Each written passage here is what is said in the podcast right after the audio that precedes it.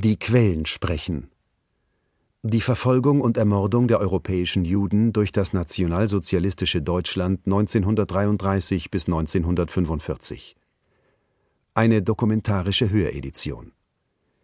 Teil 13. Slowakei, Rumänien und Bulgarien.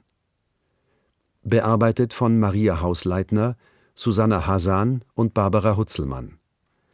Bandkoordination Ingo Lose. Manuskript Kirsten Böttcher.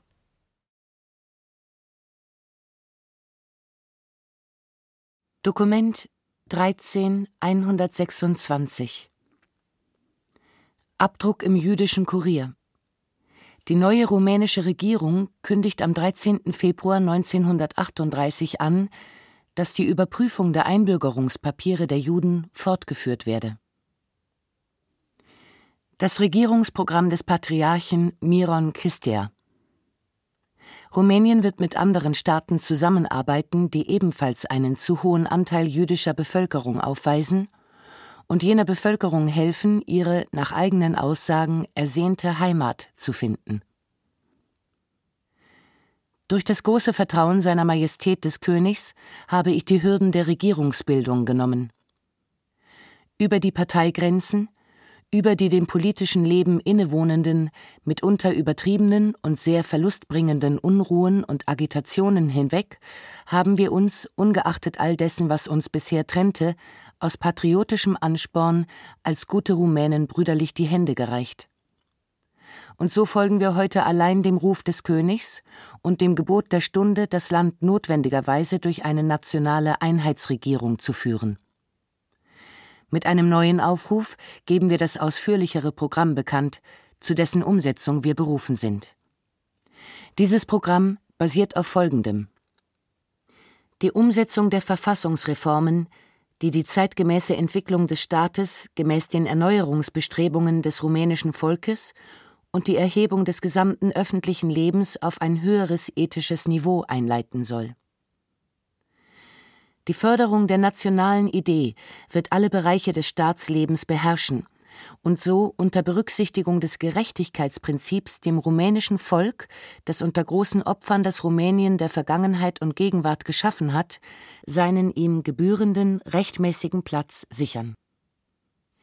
Die Wiedergutmachung des am dominierenden rumänischen Element begangenen historischen Unrechts auf allen Gebieten ohne Unrecht zu handeln gegenüber den alten Minderheiten, die seit Jahrhunderten in den Grenzen des heutigen Rumänien unter den alteingesessenen Rumänen leben. Die Überprüfung der nach dem Krieg vorgenommenen Einbürgerungen und die Annullierung all jener Einbürgerungen, die auf betrügerische Art und zum Nachteil lebenswichtiger Interessen der Rumänen erfolgt sind. Diese aufmerksame Überprüfung der nach dem Krieg vorgenommenen Einbürgerungen wird den Rumänen auch ein vielfältigeres Wirtschaftsleben gestatten. Die Organisation der Ausreise jener fremden Elemente aus unserem Land, die erst vor kurzem hier ansässig geworden sind und die ethnische Wesensart der Rumänen beschädigen und schwächen, die sich im eigenen Haus immer notleidender fühlen und gerade daher in allen Bereichen eine sorgenvolle Unzufriedenheit zeigen. Rumänien wird auf der Grundlage internationaler Vereinbarungen mit anderen Staaten, die ebenfalls einen zu hohen Anteil an jüdischer Bevölkerung haben, zusammenarbeiten und dieser Bevölkerung helfen, ihr nach eigenen Aussagen ersehntes Vaterland zu finden.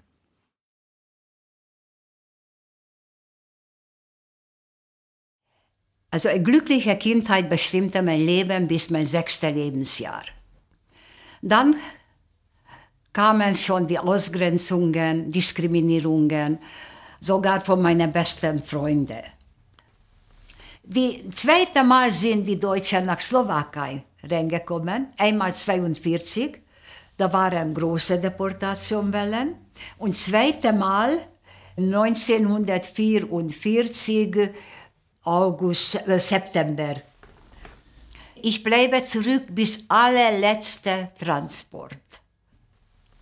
Und dann kam diese Nacht, wo laute Klopfen bin ich wach geworden und habe ich gehört, alles zusammenpacken, mitkommen und in ein äh, Altersheim gebracht oder irgendwo gebracht und von dort gingen dann die Transporte einmal nach Seret, das war ein Sammellager, und von Seret nach Auschwitz, aber das wusste ich damals nicht. Wohin?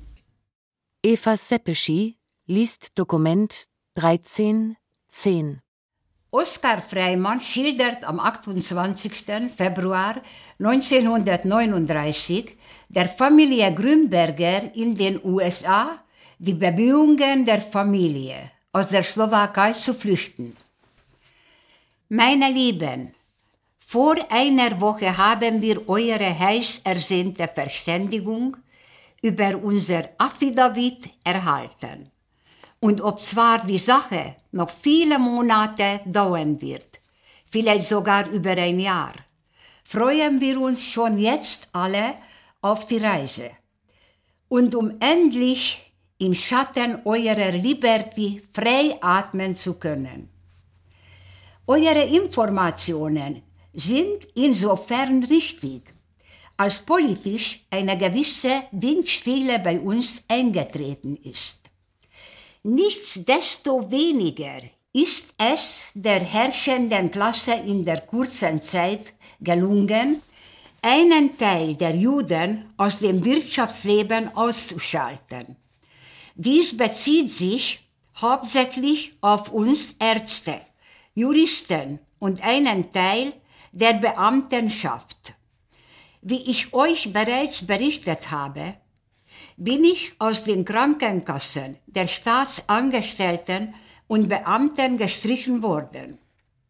Und aus der Privatpraxis kann man, wie ich es bereits ersehe, nicht auskommen. So dass ich auch schon mein Auto verkauft habe und mir ein billiges Motorrad angeschafft habe, dessen Erhaltungskosten ganz gering sind. Ich verhandle soeben wegen Verkauf unseres Hauses. Käufer wären genug. Alle möchten es aber umsonst haben wollen. Und ich werde auch gezwungen sein, mit Rücksicht auf die Verhältnisse es tief unter dem Effektivwert zu veräußern. Unsere Kinder bauen inzwischen Schiffe und hohe Häuser und fragen ständig, wo wir am Schiff schlafen und in welchem Stock wir wohnen werden. Sie freuen sich schon sehr auf die Abenteuer und auf ihre neuen Spielkameraden. Nur wissen sie nicht, wie sie dort sprechen werden. In der Beilage senden wir den Kindern ein Bild vom letzten Sommer. Inzwischen sind sie ein wenig gewachsen.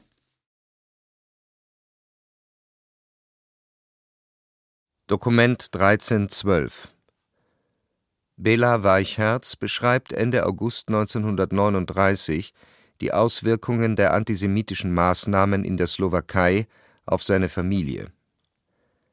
Handschriftliches Tagebuch Das Schuljahr 1938/39 hat noch nach schön und ruhig verbrachten Ferien normal begonnen. Dann kamen aber böse Zeiten, deren Ende noch unabsehbar ist. Am 6. Oktober wurde die Slowakei in Žilina zu einem autonomen Gebiet erklärt. Dann begannen die Verhandlungen mit Ungarn, welche mit einem Schiedsgerichtsverfahren in Wien endeten und demzufolge von der Slowakei eine Million Einwohner an Ungarn abgetreten wurden. Gleichzeitig begannen Judenhetzen aufzutreten hauptsächlich dort, wo Deutsche wohnen, also Pressburg, Bösing und Tirnau. Nach deutschem Muster wurde eine sogenannte Hlinkova Garda organisiert, deren oberster Kommandant Karl Sidor war. Die antisemitische Strömung setzte sich alsbald auch in den Schulen durch. Kittys Lehrer machte mich schon im Oktober darauf aufmerksam, dass die jüdischen Kinder aus den Staatsschulen ausgeschlossen würden. Ich war schon fast entschlossen, dass wir uns alle taufen lassen, doch konnte ich es doch nicht fertigbringen. So geschah es, dass Kitty gegen Mitte Februar mit mehreren anderen Kindern aus der Stefanikschule entfernt wurde. Kitty ist mit einem verzweifelten Schluchzen nach Hause gekommen. Sie wurde dann in die Neologenschule eingeschrieben, wo sie das Schuljahr beendete. Das ganze Schuljahr war im Grunde genommen nicht viel wert, denn zufolge der vielen politischen Erschütterungen waren die Schulen oft gesperrt, besonders nach dem 19. März, als die Slowakei zum selbstständigen Staat erklärt wurde und Böhmen und Mähren sich demzufolge an Deutschland angeschlossen haben und ein Protektorat wurden. Im selbstständigen Staat wurden die Maßnahmen gegen die Juden immer schärfer. Abgesehen davon, dass Plünderungen von jüdischen Geschäften und Insultierungen auch am helllichten Tage jetzt schon an der Tagesordnung waren, begann man, die Juden auch aus ihren Stellungen herauszudrängen. Ich war zwischen den Ersten, die ihre Posten verloren haben. Am 30. März wurden von Philipps sämtliche Juden entlassen. Ich habe dann versucht, bei Hudoba in Žilina mich unterzubringen, doch konnte ich mich dort nur zweieinhalb Monate halten. Kitty ist mit Mutti am 15. Juni nach Tschaza gefahren. Wir hatten aber auch kein eigenes Heim mehr. Am 1. August kam ich auch nach Tschaza. Bis zur Hälfte des Monats war das Leben hier noch ziemlich ruhig, dann hat sich aber der Zwist zwischen Deutschland und Polen sehr zugespitzt. Die Lage wird von Tag zu Tag ernster. Die Grenzen starren von deutschem Militär. Da man nicht weiß, ob man nicht Tschaza evakuieren wird oder ob es nicht zu einer Flucht im Falle einer Beschießung kommen wird, haben wir Kitty mit Hella und Bibin nach Moschauze geschickt. Dies geschah am 28. August. Ich habe sie bis nach Moschauze begleitet und sie sind dort glatt angekommen.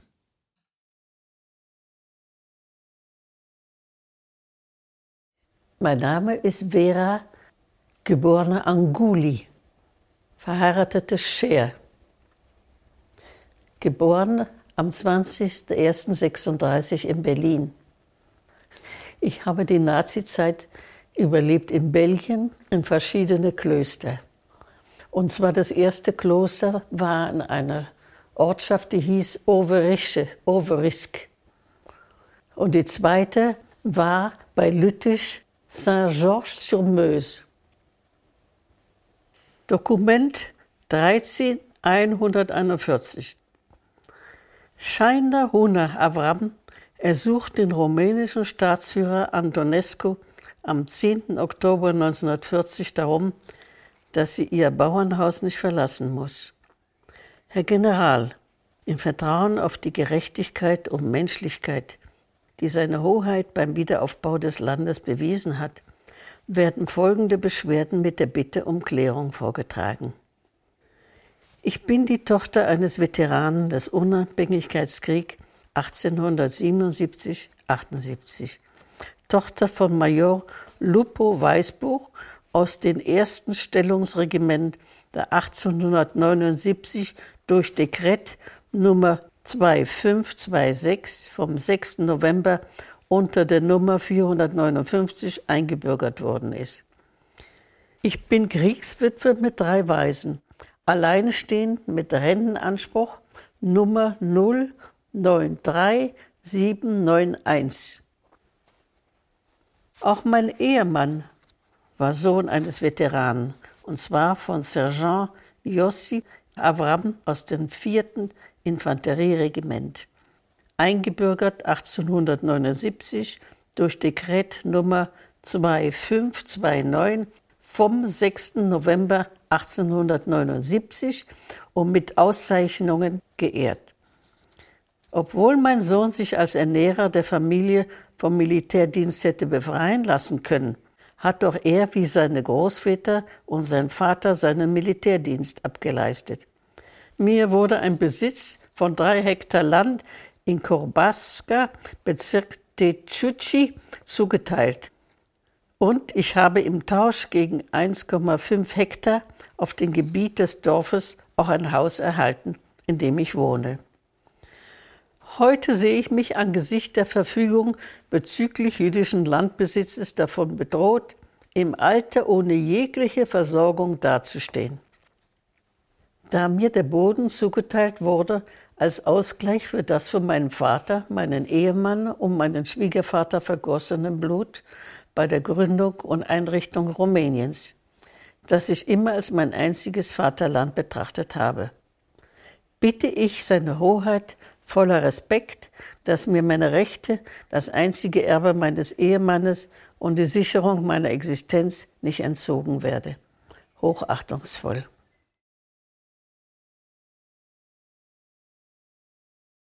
Dokument 13149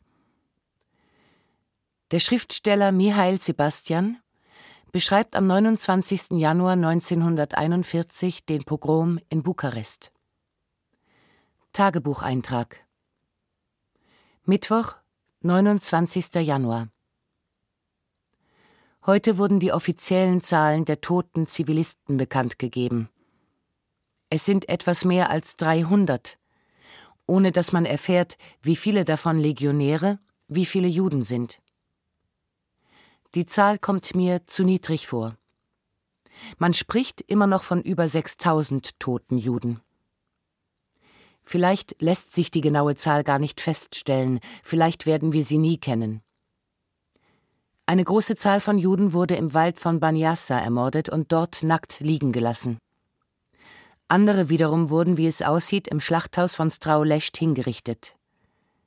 Die einen wie die anderen müssen schrecklich zugerichtet worden sein, bevor sie starben. Den Bruder von Jacques Costin erkannten seine Verwandten im Leichenschauhaus kaum noch wieder. Allein im Kopf hatte er vier klaffende Wunden. Anwalt Beiler war von Kugeln geradezu durchlöchert und hatte überdies die Kehle durchschnitten. Es gibt Fälle wundersamer Rettung. Aderka etwa, der mit einer fast komischen Arglosigkeit in ein Legionärsnest in der Burgeljastraße geraten war, an dessen Tür er als friedlicher, um Auskunft bittender Bürger geklopft hatte. Er wurde am Abend befreit, verprügelt zwar, doch am Leben wo andere ja am gleichen Ort und am selben Tag ermordet worden waren. Der unglaublichste Fall, von dem ich gehört habe, ist der eines Anwalts, Mircea Beiner. Er wurde auf der Straße aufgelesen und nach Banyassa gebracht, wo man ihm in den Nacken schoss und ihn tot mitten in der Nacht im Schnee liegen ließ, bis er gegen Morgen in der Kälte erwachte zwischen Hunderten von Leichen. Nur er und drei andere waren nicht richtig hingerichtet worden. Einfach unfassbar.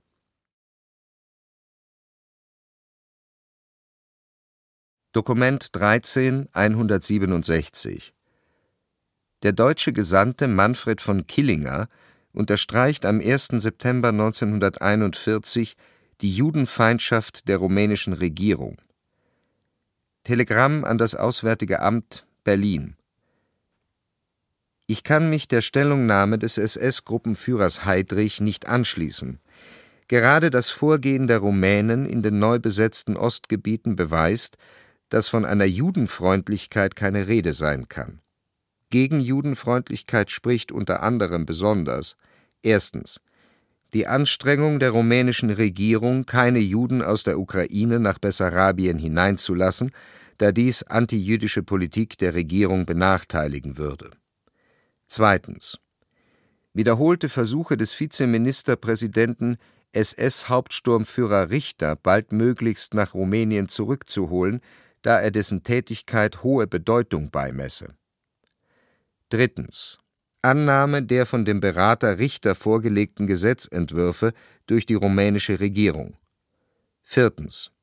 Vergeltungsmaßnahmen der rumänischen Regierung gegen Juden, die der feindlichen Propaganda zur Behauptung verholfen haben, die Juden seien an den Grenzen Rumäniens unerhörter Verfolgung ausgesetzt.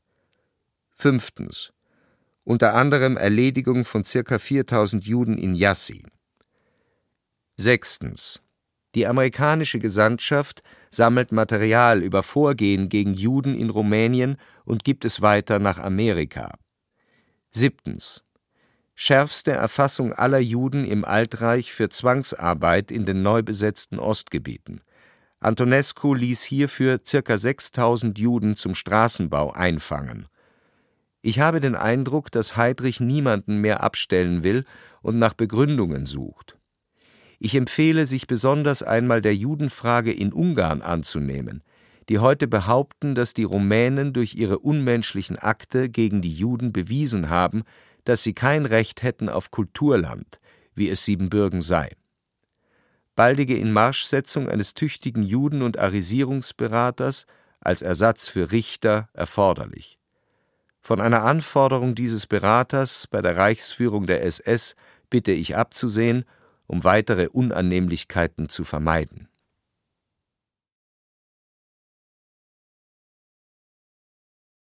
Dokument 13168 Der rumänische Geheimdienstchef verlangt am 9. Oktober 1941 die Beschlagnahme von Fotos der jüdischen Massengräber in Jassi.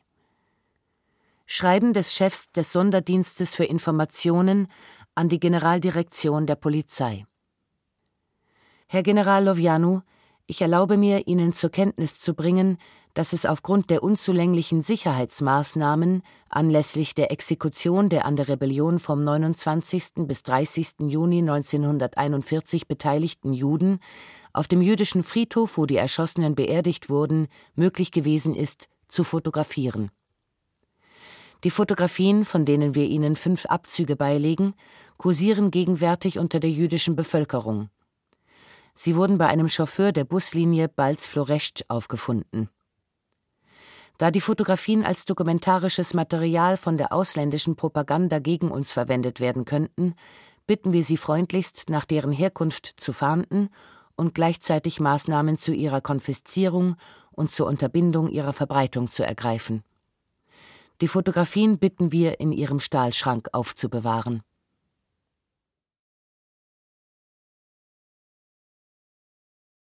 Weil das war 1944, äh, 3. November. Und da hat man uns in äh, Baracken reingebracht. Da müssten wir uns alle nackt ausziehen. Und ich wollte sogar meine selbst gestrickte Jacke, was meine Mutter mir gestrickt hat, nicht ausziehen. Und dann der Aufseherin hat mich angeschrien. Ich soll aber sofort ausziehen. Und da habe ich die Jacke wunderschön ausgezogen, schön gefaltet und neben mir hingelegt. Und da kam die Aufseherin und mit ihrem Fuß hat sie weggeschleudert, meine Jacke. Da habe ich natürlich die Tränen zurückgehalten.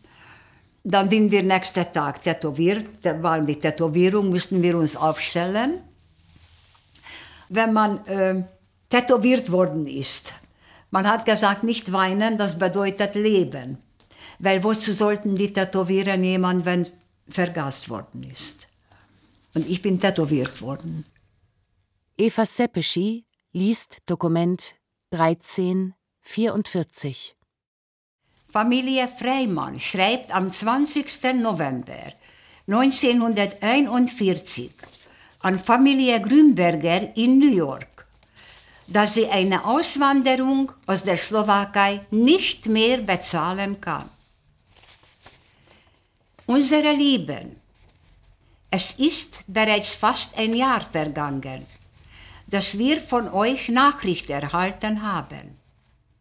Ich weiß nicht, warum ihr uns so selten schreibt. Wir haben bereits wiederholt versucht, mit euch die Verbindung aufzunehmen. Es war aber immer vergebens. Jetzt schreibt uns der liebe Armin in seinem letzten Brief, dass ihr euch über uns erkundigt habt. Er schreibt, dass wir euch verständigen sollen über unsere Absichten bezüglich der Auswanderung. Bereits vor einigen Monaten, gleich nach Verlautbarung des neuen Einwanderungsgesetzes, habe ich euch ersucht, beim Staatsdepartement in Washington die notwendigen Schritte zu unternehmen. Inzwischen hat sich so manches geändert und unsere Aussichten auf die Auswanderung sind auf den Nullpunkt gesunken.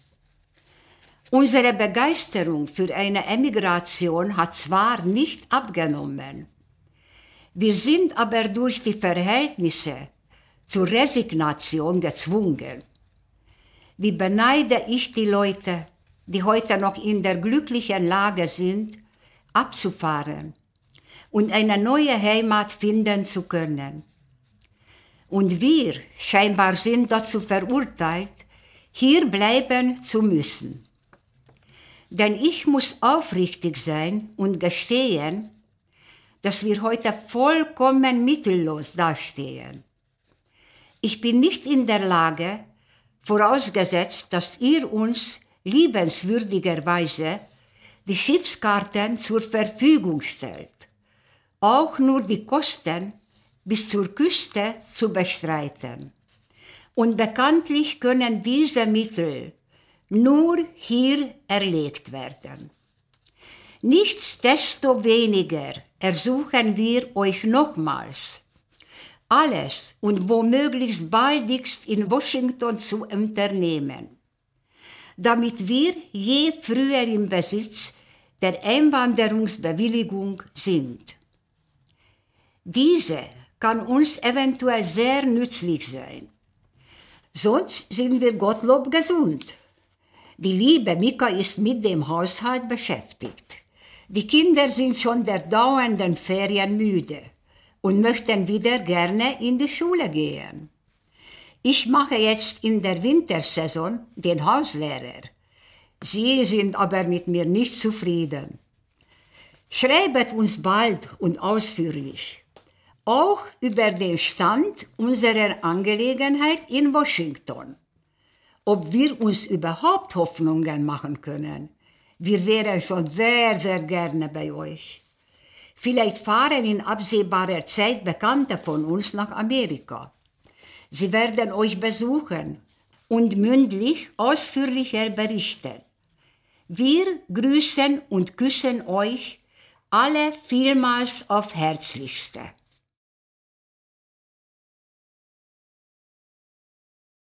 Dokument 1345 der deutsche Gesandte Ludin gibt am 4. Dezember 1941 dem Auswärtigen Amt bekannt, dass die slowakische Regierung mit der Deportation der im Reich lebenden slowakischen Juden einverstanden ist.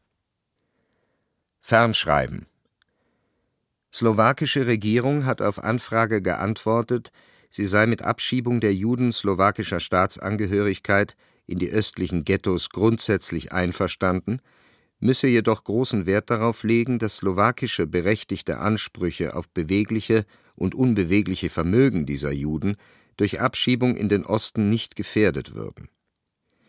Nach slowakischer Darstellung handelt es sich fast durchweg um Juden, die nach den Ereignissen des Oktober 1938 aus der autonomen Slowakei ins heutige Protektoratsgebiet übersiedelt sind und ihre Vermögen rechtswidrig mitgenommen haben slowakische Regierung anfragt, ob seinerzeit auch die Vermögenswerte der Juden slowakischer Staatsangehörigkeit im Reich im Einzelnen registriert worden sind, so dass für künftige Verhandlungen über Rückführung dieser Vermögenswerte nach Abtransport für Juden Grundlagen vorhanden wären.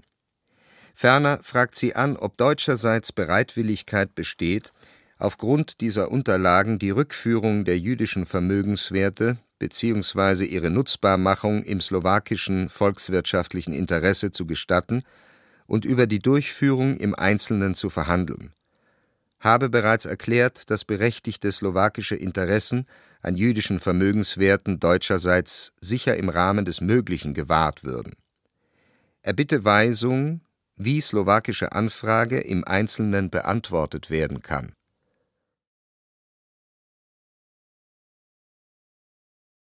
Dokument 1350 Der apostolische Nuntius Giuseppe Burzio unterrichtet am 9. März 1942 Kardinal Luigi Maglione, dass 80.000 Juden aus der Slowakei deportiert werden sollen.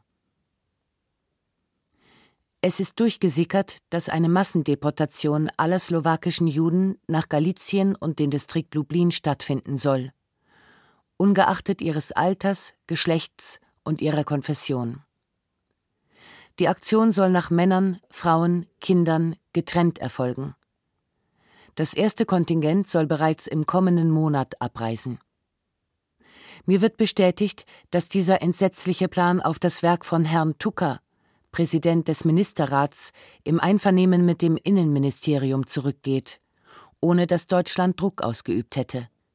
Es verlangt vielmehr von der Slowakei für jeden Deportierten 500 Mark und Verpflegung für zwei Wochen.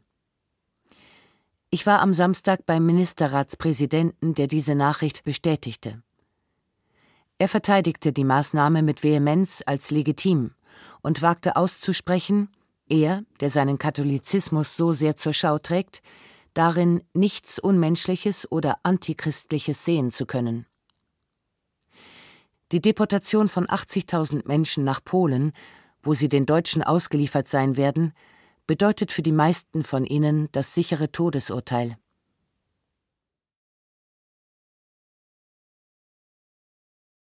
Dokument 1366 Bela Weichherz schildert im Frühjahr 1942 in seinem letzten Tagebucheintrag die Deportationen aus der Slowakei und die Angst seiner Familie. Seitdem ich aus Bratislava zurückgekehrt bin, werde ich bald das vierte Mal übersiedeln. Wer weiß es, wo wir noch landen werden.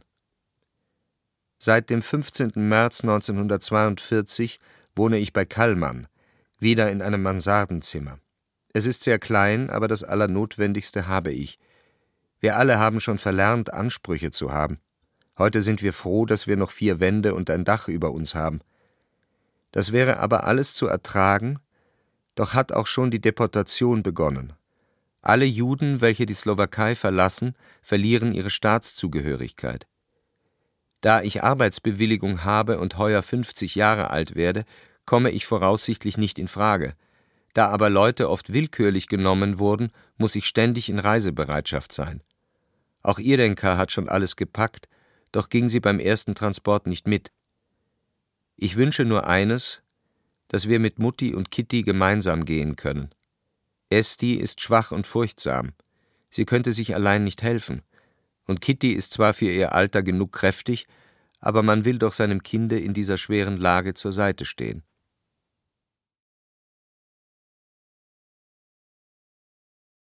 Erich Finches liest Dokument 13 176 der wegen einer Protestaktion zu Tode verurteilte jüdische Jugendliche Adolf Dan Mihailovici aus Bukarest verfasst im März 1942 einen Abschiedsbrief an Freunde und Verwandte. Der Brief aus dem Militärgefängnis Jelava. An die Lieben, ich verbringe die letzten Augenblicke meines Lebens, das zwar kurz, aber recht aufregend war. Ihr habt alles für mich getan, während ich euch nur Ärger bereitet habe. Und am Ende gipfelte es in einer Tragödie für euch. Ich sterbe allein mit dem Bedauern, dass es mir nicht gelungen ist, den Tag zu erleben, an dem ich euch auch eine Hilfe hätte sein können und bleibe bei meiner Überzeugung, dass man den Freund nur in der Not erkennt. Falls irgendjemand meinen Tod als Heroismus auslegen wollte, dann sollt ihr von mir erfahren, wir brauchen keine Helden, sondern nur Gedenken umso mehr. Es ist merkwürdig, dass ich derjenige bin, der euch ermutigt. Ich tue es dennoch, weil ich euch gut genug kenne. Es tröstet mich, dass ihr euch gut um die Eltern kümmern werdet. Steht ihnen bei, das ist meine letzte Bitte, hört auf sie, es ist das letzte Wort eines Menschen, der bald stirbt. Als schwacher Trost soll von nun an wenigstens die Not für sie aufhören.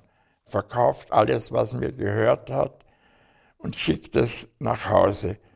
Und wenn das nicht möglich ist, behaltet es bei euch. Ich habe Vertrauen zu euch und ich bitte euch, enttäuscht mich nicht. Nennt euren Erstgeborenen dann, wenn es ein Junge sein sollte, und im Falle eines Mädchens Franziska. Vervielfältigt diesen Text hier und schickt ihn nach Butzau und so weiter. Er ist für alle Cousinen, Cousins Großeltern und so weiter.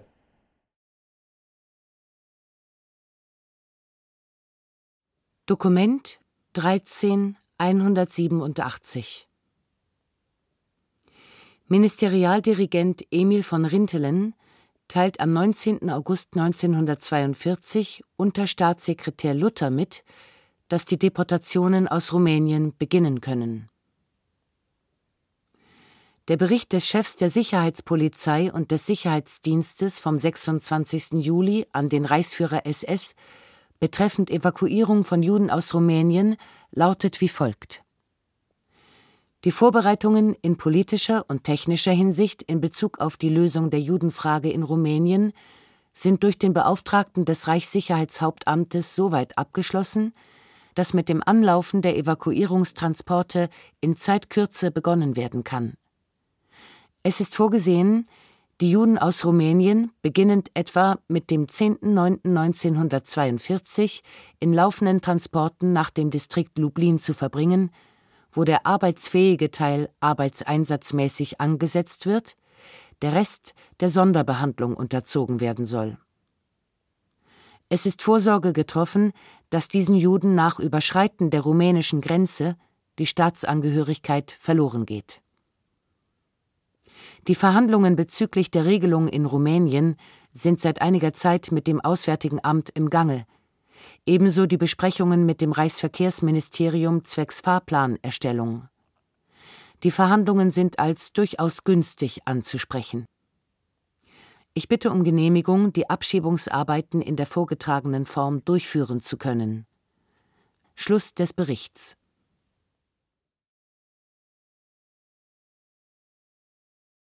Dokument 13 197 Der Direktor der rumänischen Eisenbahn erbittet am 27. Oktober 1942 vom Ministerrat Auskunft zum Plan, 280.000 Juden in das Vernichtungslager Belzec zu deportieren. Wir haben die Ehre, Ihnen Folgendes zur Kenntnis zu bringen. Die Leitung der Deutschen Eisenbahn Ost Berlin hat am 26. September 1942 in Berlin eine Konferenz einberufen, um eine Aufstellung der Sonderzüge für die Juden aus dem Generalgouvernement sowie für die Verschickung der Juden aus Rumänien ins Generalgouvernement zu veranlassen. Da wir keine Kenntnis von dieser Angelegenheit hatten, haben wir beim Innenministerium mit Schreiben Nummer 896 213 nachgefragt auf das wir die Antwort erhielten, dass das Innenministerium keinerlei Kenntnis davon habe und wir uns an Herrn Radu Lecker, den Regierungsbeauftragten für die Regelung jüdischer Fragen in Rumänien, wenden sollten. Auf unsere Anfrage wurde uns von Herrn Radu Lecker mitgeteilt, auch er habe keine Kenntnis von dieser Angelegenheit. Unter diesen Umständen haben wir die deutschen Eisenbahnen um die Vertagung des Treffens gebeten. Dennoch hat diese Sitzung stattgefunden, und zwar ohne einen Vertreter der rumänischen Eisenbahngesellschaft. Sie wurde abgeschlossen mit einem Protokoll, das wir als Kopie beifügen. Aus diesem Protokoll geht hervor, dass für die Evakuierung von 280.000 Juden aus Rumänien in das Generalgouvernement alle zwei Tage ein Sonderzug mit 50 Güterwaggons und einem Personenwagen für die Begleiter für den Transport von 2000 Personen verkehren wird. Der Abfahrtsbahnhof wird Adjut und der Bestimmungsbahnhof Belzec sein, wobei die Züge auf der Strecke Oragenie-Snjatin verkehren werden. Angesichts dieser Situation bitten wir Sie dringlich, uns Ihre Verfügungen mitzuteilen.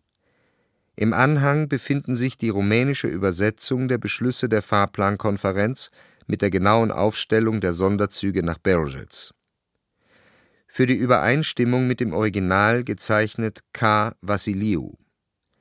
Handschriftlicher Vermerk vom 4.11.1942 Im Ministerrat vom 13. Oktober 1942 haben wir die Deportationen der Juden eingestellt.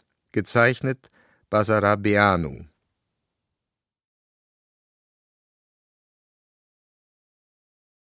Dokument 13303 das bulgarische Außenministerium entwirft am 10. November 1942 eine diplomatische Note an die deutsche Gesandtschaft über die Deportation der Juden. In Antwort auf die Aufzeichnung vom 15. Oktober 1942 hat das Außenministerium die Ehre, der deutschen Gesandtschaft Folgendes mitzuteilen. Wie aus den letzten gesetzgeberischen die Regelung der Judenfrage betreffenden Maßnahmen ersichtlich, hatte sich die königliche Regierung selbst mit dem Gedanken der Aussiedlung der Juden aus Bulgarien getragen, in Übereinstimmung mit den nationalen und wirtschaftlichen Bedürfnissen des Landes. Aus diesem Grund ist die bulgarische Regierung bereit, das Angebot der deutschen Gesandtschaft in Anspruch zu nehmen und die Aussiedlung der bulgarischen Juden mit der aus Rumänien, soweit möglich, zu verbinden. Die bulgarische Regierung hat zu diesem Zweck angeordnet, die notwendigen Vorkehrungen zu treffen, damit die Aussiedlung innerhalb vernünftiger Fristen und auf eine Art und Weise erfolgt, die keine negativen Auswirkungen auf das Wirtschaftsleben Bulgariens hat. Im Hinblick darauf beabsichtigt die bulgarische Regierung, zeitweise jene Juden im Land zu belassen, die für das wirtschaftliche Leben erforderlich sind oder als billige Arbeitskräfte eingesetzt werden können. Um die korrekte Abwicklung der Aussiedlung in Zusammenhang mit jener der rumänischen Juden in die Wege zu leiten, wäre die bulgarische Regierung dankbar, wenn ihr von deutscher Seite detaillierte Angaben über den technischen Ablauf, über Fristen und Kontingente zur Verfügung gestellt würden. Die bulgarische Regierung ist prinzipiell bereit, einen Pauschalbetrag für jeden ausgesiedelten Juden zu bezahlen, hält die geforderten 250 Reichsmark pro Person allerdings für viel zu hoch angesetzt.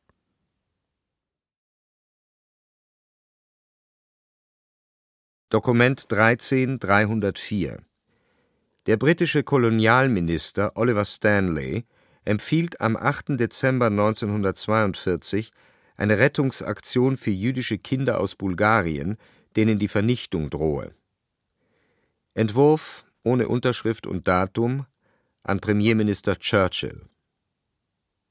Premierminister. Erstens.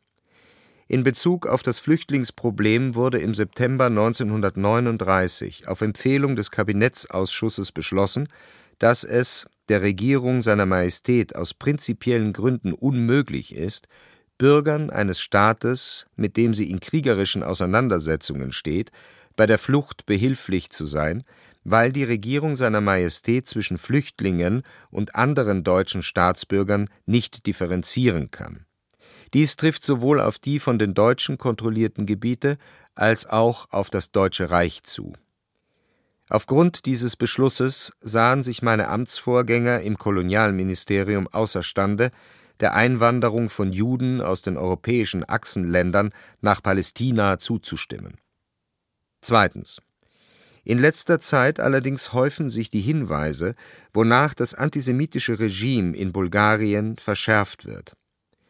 Daher mahnt die Jewish Agency for Palestine dringend, die Regierung seiner Majestät möge ihr Möglichstes tun, um die noch dort verbliebenen Juden vor der Vernichtung zu bewahren und ihnen Zuflucht in Palästina zu gewähren.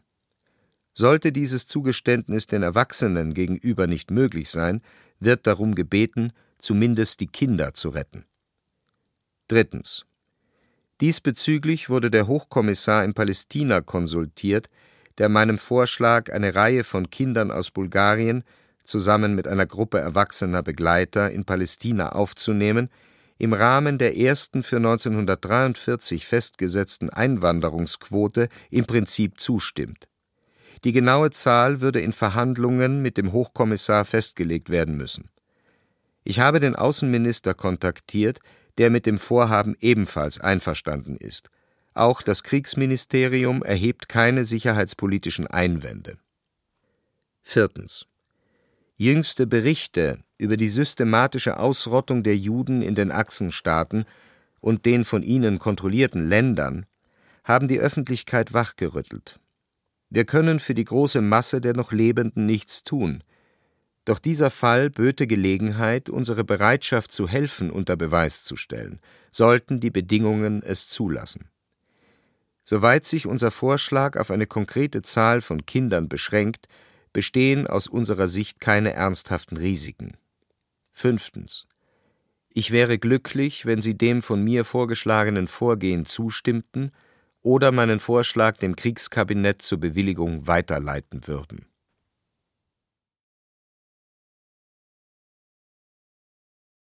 Dokument 13306 Ein bulgarischer Jude berichtet am 27. Dezember 1942 einem Freund im Ausland über die Situation der jüdischen Bevölkerung in Sofia und über die Angst vor einer Aussiedlung nach Polen.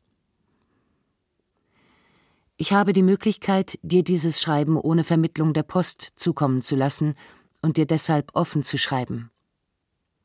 Es ist eine irrige Auffassung von dir und auch von den anderen dort, dass es hier in letzter Zeit etwas ruhiger geworden ist. Diese Meinung scheint ihr gewonnen zu haben, da in den hiesigen Zeitungen nichts mehr über uns geschrieben wird und auch das hiesige Radio sich nicht mit uns befasst. Dagegen wird jetzt alles gegen uns ohne viel Aufsehen gemacht und sehr einfach.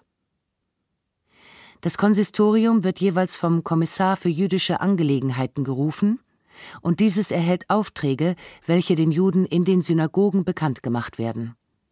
Dadurch wird die Sache der öffentlichen Meinung entzogen. Sie weiß nicht, was mit uns gemacht wird und gewinnt den Eindruck, dass gegen uns überhaupt nichts unternommen wird. Wir werden jetzt nicht mehr durch gemeinen Aufruf aus den Häusern herausgeschmissen, sondern bekommen einer nach dem anderen Auftrag durch ein kleines Schreiben des Kommissariats, die Wohnung binnen drei Tagen zu verlassen. Und so wird einer nach dem anderen obdachlos gemacht. Ich selbst befürchte, eines Tages ein solches Schreiben zu erhalten, und dann weiß ich wirklich nicht, was ich machen muss. Diese neue Methode wird angewendet, denn scheinbar fand die öffentliche Meinung, dass die Regierung das zulässige Maß überschritten hat und scheint auch unter der Bevölkerung eine Missstimmung entstanden zu sein. Wir gehen jetzt mit einem schwarz-gelben Davidstern geschmückt spazieren, doch scheint auch diese Maßnahme bei der Bevölkerung keine besondere Wirkung gehabt zu haben, bis vielleicht auf eine gewisse Distanzierung zwischen beiden Bevölkerungsteilen. Man will vielleicht vermeiden, den Eindruck eines Judenfreundes zu erwecken, und dies ergibt eine gewisse Distanzierung. Das Übel aber liegt viel tiefer. Es muss damit gerechnet werden, dass man uns zuerst nach der Provinz verschicken wird, und von dort steht uns Polen in Aussicht. Erstere Maßnahme wird höchstwahrscheinlich schon sehr schnell eintreffen werden, und diese Maßnahme wird auch im Gesetze selbst vorgesehen. Aus dem letzten Interview Philovs ist zu entnehmen, dass er beabsichtigt, die Juden außerhalb Bulgariens zu bekommen, und ein anderes Revier außer Polen steht ihm nicht zur Verfügung. Es ist aber absolut nicht vorauszusehen, was noch alles Schlechte für uns hier kommen wird denn die hierfür leitenden Persönlichkeiten sind absolut unberechenbar und zu allem fähig. Unter diesen Umständen bleibt uns nichts anderes übrig als retten, wer sich retten kann. Ich arbeite ununterbrochen und in jeder Richtung, um von hier wegzukommen.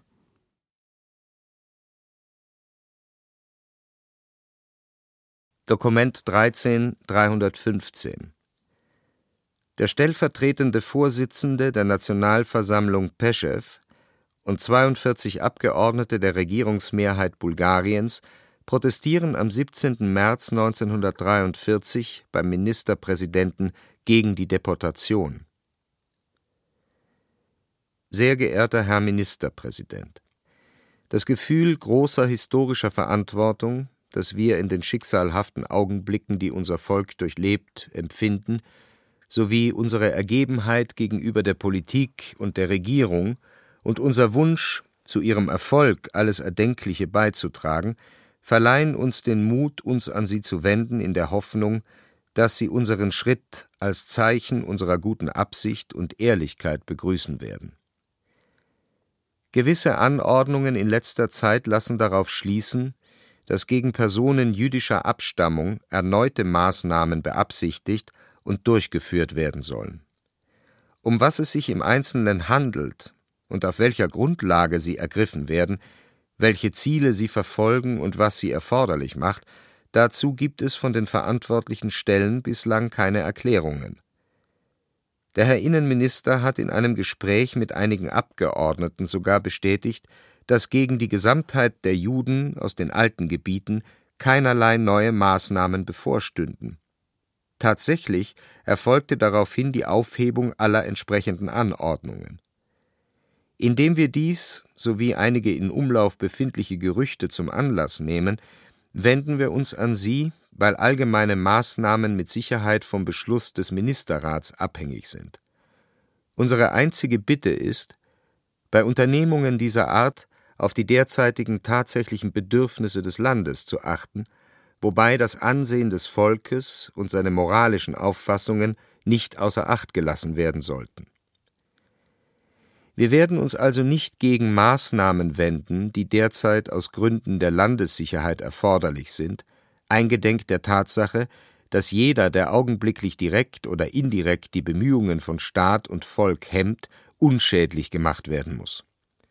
Es geht also um den Erfolg einer Politik, die mit unserer Billigung und Unterstützung umgesetzt wird, einer Politik, für die wir bewusst und voller Stolz unser ganzes Prestige und Kapital eingesetzt haben. Unbestreitbar muss der Staat alle Hindernisse beseitigen, die diesem Erfolg im Wege stehen, allerdings nur so lange dabei die Grenzen der tatsächlichen Bedürfnisse nicht überschritten werden und der Staat nicht in überflüssige und grausame Extreme verfällt. Das beinhaltet alle Maßnahmen, die sich gegen Frauen, Kinder und Alte richten, soweit ihnen kein individuelles Vergehen vorgeworfen werden kann. Wir können uns beispielsweise nicht vorstellen, dass die Verschickung dieser Menschen über die Grenzen Bulgariens geplant ist, wie ein böswilliges Gerücht es der bulgarischen Regierung unterstellt. Eine solche Maßnahme wäre nicht nur inakzeptabel, weil die Betroffenen nach wie vor die bulgarische Staatsbürgerschaft besitzen und deshalb gar nicht fortgejagt werden können, sondern weil dies auch mit negativen politischen Folgen für das Land verbunden wäre. Das Schandmal, das Bulgarien damit an der Stirn klebte, wäre nicht nur eine unverdiente moralische Belastung, sondern das Land würde sich aller Argumente entledigen, die es auf internationaler Ebene sicherlich einmal zu seinen Gunsten ins Feld führen müsste. Kleinere Völker haben nicht die Freiheit, dies zu missachten, weil, was auch immer geschehen mag, darin eine starke, vielleicht sogar die stärkste ihnen zur Verfügung stehende Waffe liegt. Die geringe Anzahl der Juden in Bulgarien und die Stärke des gesetzlich so gut gerüsteten Staates garantieren die Eliminierung aller gefährlichen und schädlichen Elemente, aus welchem Milieu sie auch kommen mögen. Es ist nach unserer tiefen Überzeugung also völlig überflüssig, zu neuen, außerordentlichen und dazu überaus grausamen Maßnahmen zu greifen, Maßnahmen, die den Vorwurf des Massenmords nach sich ziehen könnten. Dies würde in erster Linie die Regierung belasten, aber sich darüber hinaus sicher auch ungünstig für Bulgarien auswirken. Die Folgen sind einfach vorauszusehen, deshalb darf eine solche Situation erst gar nicht eintreten. Wir werden dafür jedenfalls in keiner Weise die Verantwortung übernehmen. Eine grundlegende Rechtsordnung ist zum Regieren ebenso notwendig wie die Luft zum Atmen. Die Ehre Bulgariens und seines Volkes ist nicht nur eine Frage von Gefühlen, sie ist vor allem ein Teil der Politik. Sie ist politisches Kapital von höchstem Wert, weshalb es niemandem gestattet werden kann, sie ohne Rechtfertigung aufs Spiel zu setzen. Diese Ansicht teilt auch unser ganzes Volk. Nehmen Sie, Herr Ministerpräsident, unsere vorzügliche Hochachtung entgegen.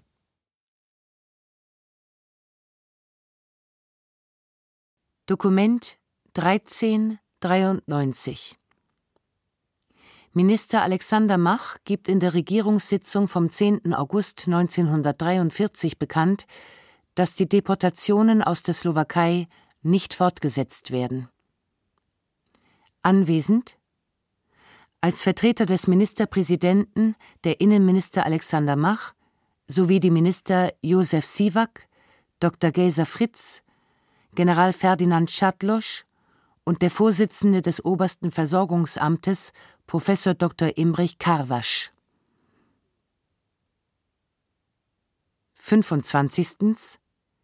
Auf die Nachfrage hinsichtlich der jüdischen Frage erklärte der Vertreter des Ministerpräsidenten, dass es keine Judendeportationen geben wird. Aber dass das unaufgeräumte jüdische Element in den jüdischen Konzentrationslagern untergebracht wird.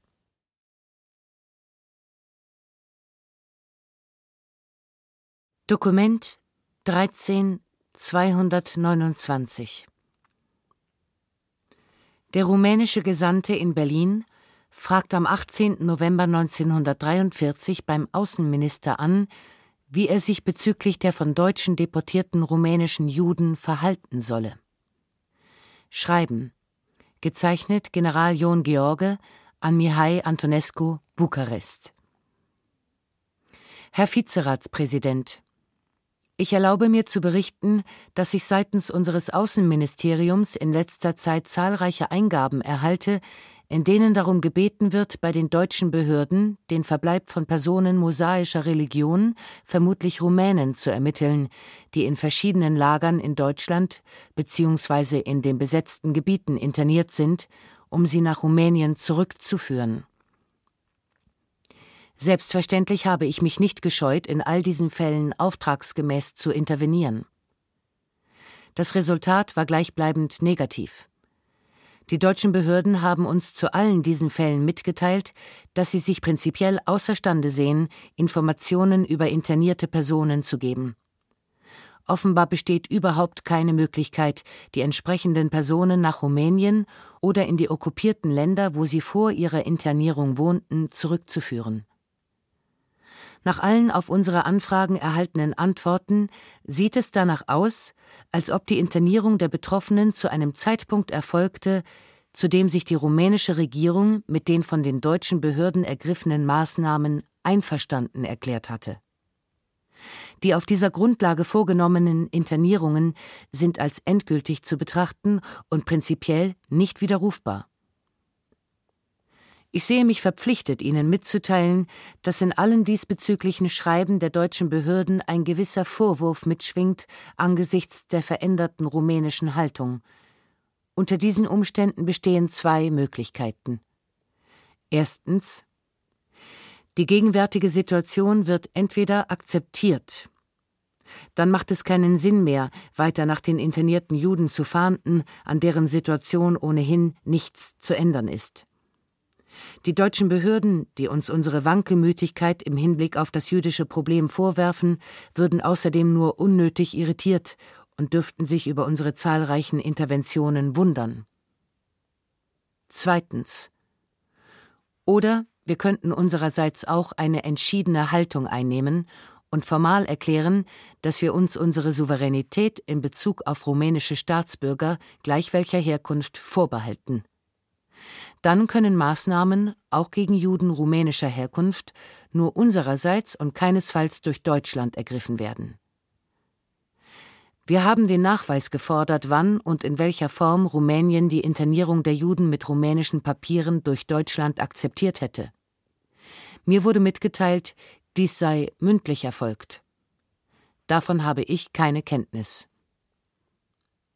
Ist unsere Zustimmung nicht nachweisbar, könnte man die zweite Lösung ins Auge fassen. Hat es jedoch eine Zustimmung gegeben, müssten wir wie unter Punkt 1 verfahren. Auf jeden Fall ist es notwendig, das gegenwärtige, Spannungen verursachende Prozedere, Interventionen ohne praktische Ergebnisse zu betreiben, möglichst bald zu beenden. Nehmen Sie, Herr Vizeratspräsident, die Versicherung meiner ganz besonderen Hochachtung entgegen.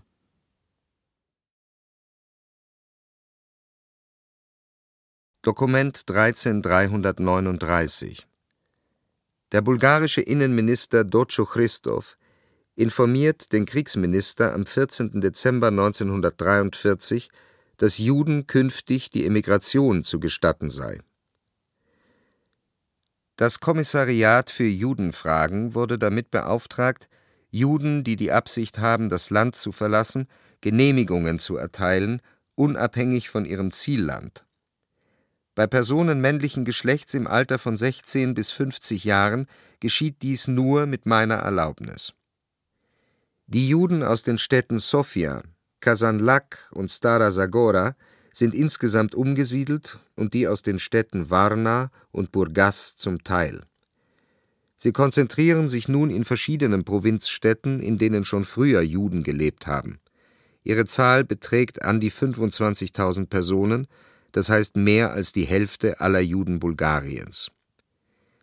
Wegen der restriktiven Maßnahmen, die mit dem Gesetz zum Schutz der Nation und der Verordnung des Ministerrats vom 29. August 1942 im Hinblick auf alle Personen jüdischer Abstammung getroffen wurden, verarmen die Betroffenen zusehends, sind verbittert und organisieren überall im Land eine rücksichtslose, versteckte und sehr geschickte Propaganda, um den Defetismus im Volk zu schüren. Sie sind die Initiatoren des sogenannten Schwarzmarkts in den Städten, in die sie umgesiedelt wurden. Die jungen jüdischen Männer zwischen 16 und 35 treten massenhaft den kommunistischen Gruppen bei. Diese besonderen Umstände nötigen dazu, die Juden nicht über allzu viele Städte und vor allem Dörfer zu verstreuen. Ihre massenhafte und freiwillige Aussiedlung ins Ausland könnte ihren außerordentlich schädlichen Einfluss bei uns eindämmen. Während sie dort nur ein einziges Mal ihr Wissen ausplaudern könnten, würden sie bei ihrem Verbleib im Lande ihre Wühlarbeit unendlich weiter betreiben. Deshalb halte ich es für dringend erforderlich, und bitte um Ihr Einverständnis, Personen jüdischer Abstammung, die auswandern wollen, möglicherweise auch in die Türkei, aufgrund der dargelegten außerordentlichen Umstände bei ihrer Ausreise nicht im Wege zu stehen. Ich bitte zudem um eine Liste der besonders gefährlichen Personen, deren Ausreise für den Staat eine größere Gefahr darstellen würde als ihr Verbleib, um diese am Verlassen des Landes zu hindern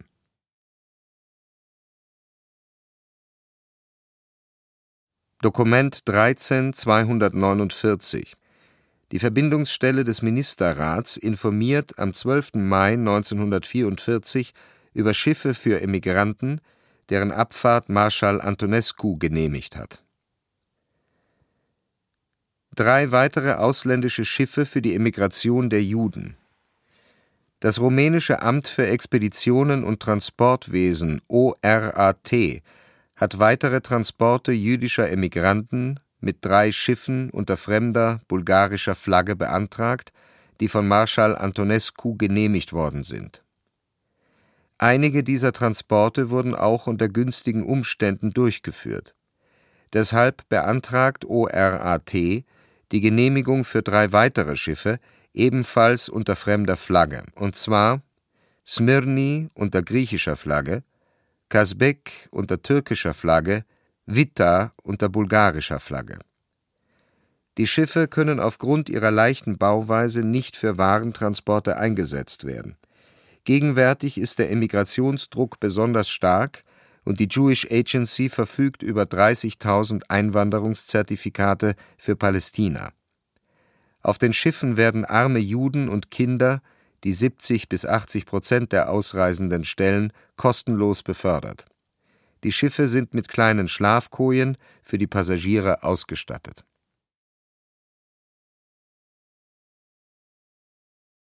Ich hatte nun einen jüdischen Vater, eine halbjüdische Mutter, die als Volljüdin galt.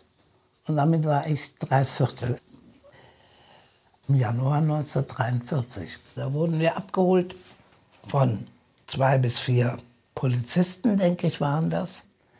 Also wurde meine Mutter mit einem dreiviertel jüdischen Kind natürlich nach Theresienstadt deportiert. Vera Treplin liest Dokument 13 101.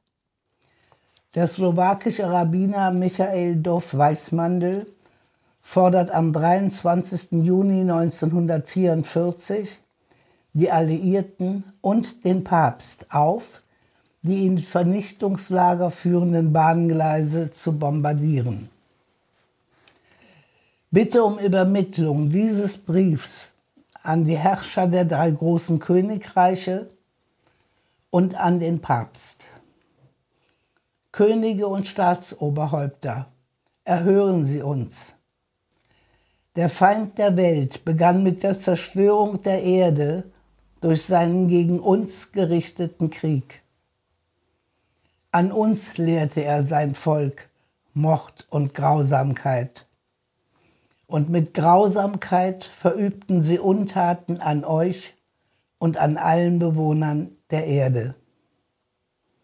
Aus dem Volk Israel tötete er durch Gas und andere Grausamkeiten bislang circa sechs Millionen Seelen in den Vernichtungsstätten von Belzec, Sobibor, Treblinka und Birkenau, Auschwitz. Es steht in ihrer Macht und sie verfügen über die Fähigkeit, ihn durch die Bombardierung der Gleise, die zu den Todesstätten führen, aufzuhalten. Es wurde das Blut von Millionen vergossen. Das Blut der Millionen, das noch vergossen werden könnte, fleht sie von dieser verfluchten Erde an. Ist nicht schon genug Blut vergossen worden? Verschwenden Sie keine Zeit mit Überlegungen oder mit Zögern. Tun Sie, was in Ihrer Macht steht. Und der Herr der Welt wird es unseren Feinden vergelten und diejenigen, die uns lieben, belohnen.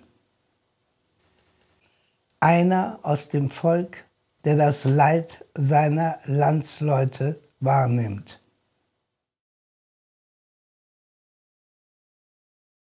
Dokument 13103 Nach Beginn des slowakischen Nationalaufstands und dem deutschen Einmarsch kündigt der Chef der Einsatzgruppe H am 1. September 1944 die Wiederaufnahme der Deportationen an. Fernschreiben Gezeichnet SS-Obersturmbannführer Dr. Witiska an das Reichssicherheitshauptamt die Einsatzkommandos 13 und 14 der Einsatzgruppe H sind heute im Laufe des Tages von Brünn in der Slowakei eingerückt. Kommando 13 hat Aufgabe, über Türnau nach Neutra vorzustoßen, dort Lage zu klären und im Waagtal bis Sillein Stützpunkt zu errichten. Kommando 14 besetzt den mittelslowakischen Raum um Rosenberg, Toczanski Sveti Martin, Neusol, Kremnitz, Altsohl und Chemnitz. Derzeitige Lage Waagtal zwischen Sillein und Türnau im Wesentlichen in unserer Hand. Zentrum der Aufstandsbewegung die Niedere Tatra mit Neusol. Slowakische Armee unzuverlässig. Bei schnellen deutschen Gegenmaßnahmen Möglichkeit gegeben, dass Großteil von Bandenangehörigen nach Hause zurückkehrt. Gegen Abend verdichten sich Nachrichten, dass seitens Armee heute Nacht Aufstand geplant wird. Die Entwaffnung der Pressburger Garnison wird vorbereitet. SS-Obergruppenführer Berger wurden folgende Vorschläge zur Bereinigung der Lage gemacht. Es wird ein Staatssekretariat für das Sicherheitswesen unter dem Gardisten Kubala geschaffen, das für volle Reformierung des gesamten Exekutivkörpers sorgen soll. Voraussetzung für Verlässlichkeit ist bessere Stellung der Beamten durch Zuerkennung von Leistungszulagen. Mit Kubala Einzelheiten besprochen, der zur Übernahme des Auftrags bereit ist. Unbedingt notwendige Personalveränderungen in der Führung der Exekutive zum Teil festgelegt. Staatspräsident hat dringenden Wunsch ausgesprochen, Garnison Pressburg zu entwaffnen, Entwaffnung erfolgt durch SS-Regiment Schill. Mannschaft soll zunächst in den Kasernen verbleiben, um später zu einem Arbeitsbataillon zusammengefasst und außerhalb der Slowakei verwendet zu werden. Zuverlässige Soldaten sollen im Polizeisektor und Garde verwendet werden. Freilassung der Soldaten unmöglich, da Überlaufen zu Banden oder Zwangsrekrutierung durch Banden zu befürchten ist. Helinka-Garde wird aufgeboten. Aus 300 Angehörigen wird Gardebataillon für Tiso aufgestellt, als Argument für Tiso das Bataillon Kristallisationspunkt neuer slowakischer Wehrmacht sein soll. Löhnung und Versorgung wird an deutsche Vorbilder angeglichen. Judenfrage muss radikal gelöst werden durch Festnahme und Verbringung in Arbeitslager.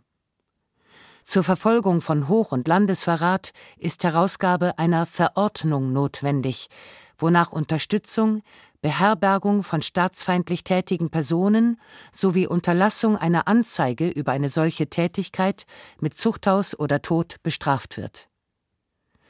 Angehörige der Widerstandsbewegung müssen nach Möglichkeit in einem ordentlichen Gerichtsverfahren abgeurteilt werden, um den Eindruck einer absolut gerechten Behandlung zu erwirken. Urteil kann nur von slowakischem Gericht gefällt werden. Das Gesetz vom 11.05.1944 über den Schutz der persönlichen Freiheit ist in seinen entscheidenden Punkten für die Dauer der besonderen Verhältnisse außer Kraft zu setzen. Einreise in die Slowakei im großen Reiseverkehr muss weitgehend unterbunden werden. Für Ausnahmefälle sind besondere Grenzübergänge festzulegen. Der gesamte Zivilkraftwagenverkehr wird weitgehend eingeschränkt. Die Beachtung der ergangenen Verordnungen über Einsparung des Kraftwagenverkehrs wird durch strenge Straßenkontrollen überprüft. Rigorose Überholung der Betriebsstoffverteilungsstellen. Ich habe zurzeit noch keine feste Unterkunft, bin jedoch über Polizeiattaché Pressburg, über Grenzpolizeiposten Engerau zu erreichen.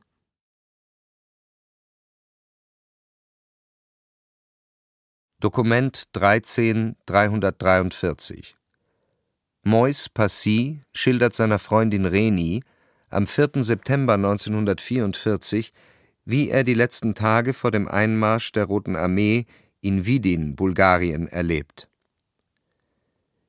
Grüß dich, liebe Reni. Heute schreibe ich dir einen zweiten Brief. Ich möchte auf deinen Brief antworten, den ich heute Nachmittag erhalten habe. Im Moment herrscht Luftalarm.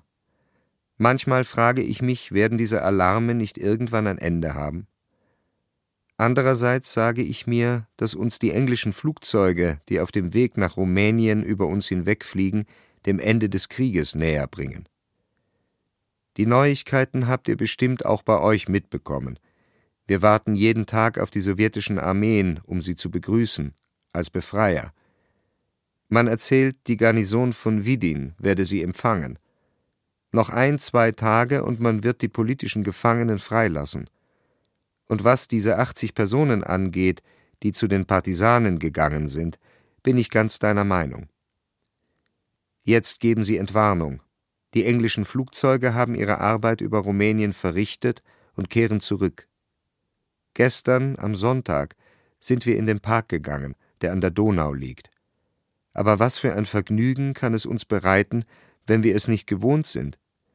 Mehr als drei Jahre sind vergangen, seit sie uns, den Juden, verboten haben, den Park zu besuchen.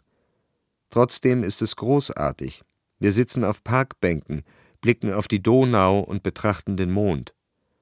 Ein fantastischer Anblick, welch Schönheit. Das ist wahre Romantik. Nur du hast gefehlt. Wie wir so auf der Parkbank saßen, kam ein Soldat mit Gewehr. Anfangs waren wir verlegen und vielleicht auch ein wenig erschrocken. Wir trugen die Abzeichen. Dann begriffen wir, dass es eine Wache ist, ein sympathischer junger Soldat. Wir müssen uns an die Freiheit gewöhnen. Ach, wie wertvoll diese Freiheit doch ist. Ich verstehe, dass du Sehnsucht hast. Ich vermisse dich auch. Gerade jetzt, wo wir Zeugen solcher Ereignisse werden, bist du nicht hier. Viele Grüße an alle Freunde. Ich wünsche dir eine schöne Zeit.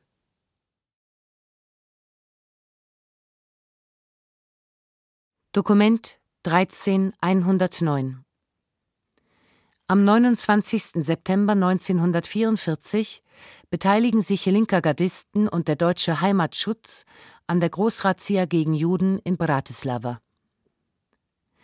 Meldung zum Lagebericht gezeichnet SS-Hauptsturmführer Lehmann. In der Nacht zum 29.09.1944 wurde in Pressburg eine größere Judenaktion durchgeführt. Mangels eigener exekutiver Kräfte stellte die Hillinker Garde und der Deutsche Heimatschutz 600 uniformierte Männer. Eine Kompanie der Luftwaffe übernahm die Straßensicherung. Die Durchkämmung des Judenviertels ergab über 1000 Festnahmen. Durch Einzelaktionen wurden gleichzeitig prominente, aber auch viele getaufte Juden festgenommen. Der Transport von insgesamt 1600 Juden rollte heute in das Konzentrationslager Seret, von wo aus anschließend die Überführung in das Konzentrationslager Auschwitz erfolgt. Die Aktion verlief ohne Zwischenfälle. Sie wurde auch deshalb in großen Kreisen der Bevölkerung Pressburgs mit Genugtuung aufgenommen, weil an ihr ausschließlich slowakische Staatsangehörige beteiligt waren.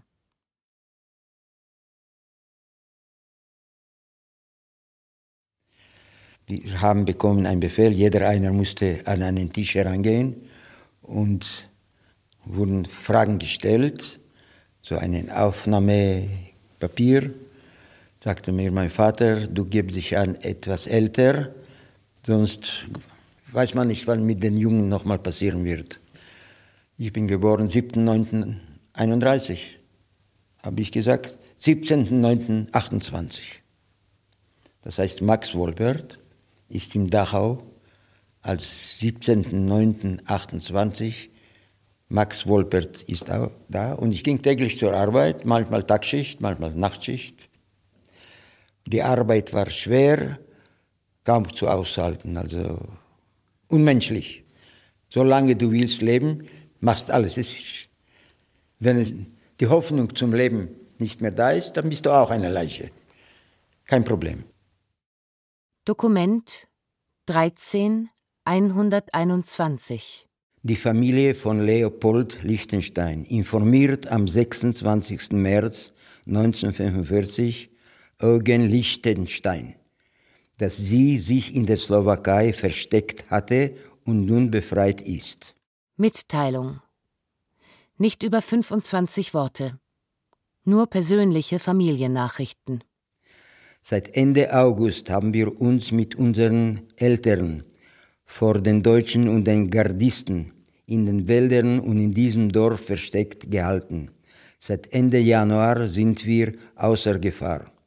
Adalbert und Emmerich verstecken sich seit Ende Oktober in Diviaki. Bis jetzt wissen wir, dass Polak und Braun aus Stubteplice leben.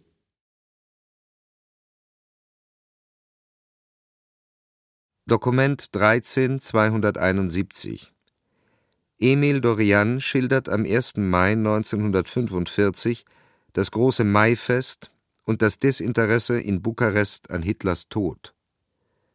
Tagebucheintrag Der erste freie 1. Mai. Unter dieser Losung hat die Stadt eine einzigartige Feier erlebt. In den Straßen zum Platz des Sieges, wo der offizielle Festakt und das Defilé stattfanden, drängten sich Tausende von Menschen. Der erfrischende Enthusiasmus der Jugend und politischen Aktivisten war überbordend. Die Demonstrationsgruppen füllten die Boulevards von Sfinto George bis zum Platz des Sieges sowie die umliegenden Straßen. Wunderbare Dekorationen, aufrichtige Freude, goldene Zeit.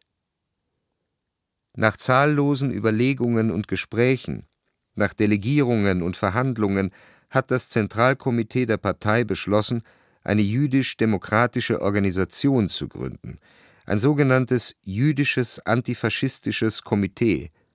Folglich ist es jetzt an uns, zusammenzukommen, zu prüfen und zu entscheiden, wie wir das schwierige Projekt gestalten. Das habe ich auf Umwegen und zufällig vom Popper erfahren, der mir ein paar Brosamen der Geheimnisse und niederdrückenden Probleme, die die großen und wichtigen Leute beschäftigen, zugeworfen hat. Wir werden sehen, wann und zu welchem Ergebnis man gelangen wird. Es hat folglich neun Monate gebraucht, bis dieses noch namenlose Kind das Licht der Welt erblickte. Seine Gestalt und sein Schicksal sind noch nicht absehbar. In diesen Zeiten laufen solche Dinge schlecht, die Menschen murren und fragen sich, wie sie es anstellen sollen, von dieser unglückseligen jüdischen Frage loszukommen.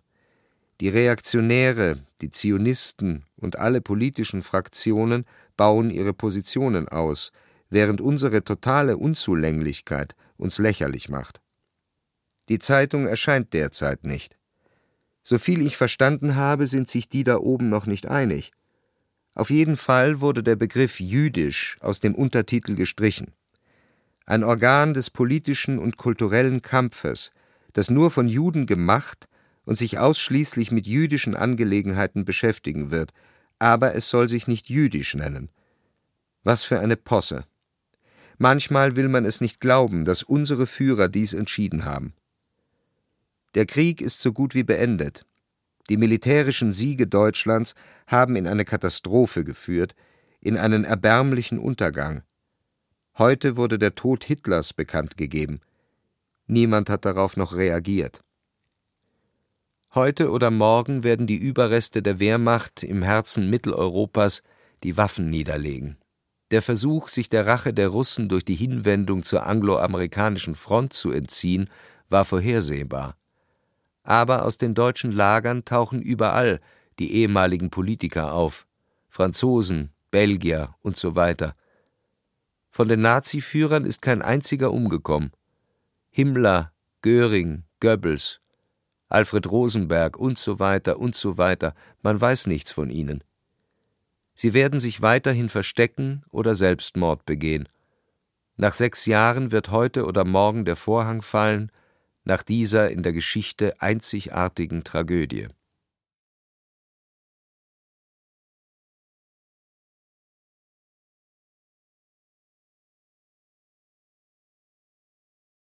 Die Quellen sprechen. Die Verfolgung und Ermordung der europäischen Juden durch das nationalsozialistische Deutschland 1933 bis 1945. Eine dokumentarische Höredition. Teil 13 Slowakei, Rumänien und Bulgarien. Bearbeitet von Maria Hausleitner, Susanne Hasan und Barbara Hutzelmann. Bandkoordination Ingo Lose. Manuskript Kirsten Böttcher. Mit Wiebke Puls, Michael Rotschopf und den Zeitzeugen Erich Finches, Vera Scheer, Eva Seppeschi, Vera Treplin, Max Wolpert. Ton und Technik Susanne Herzig, Christian Schimmöller, Christian Bernsee, John Connolly, Klaus Friedmann, Joachim Jopp. Assistenz Stefanie Ramp. Regie Ulrich Lampen. Produktion Bayerischer Rundfunk in Zusammenarbeit mit dem Institut für Zeitgeschichte Edition Judenverfolgung 1933 bis 1945 2019 Redaktion Katharina Agathos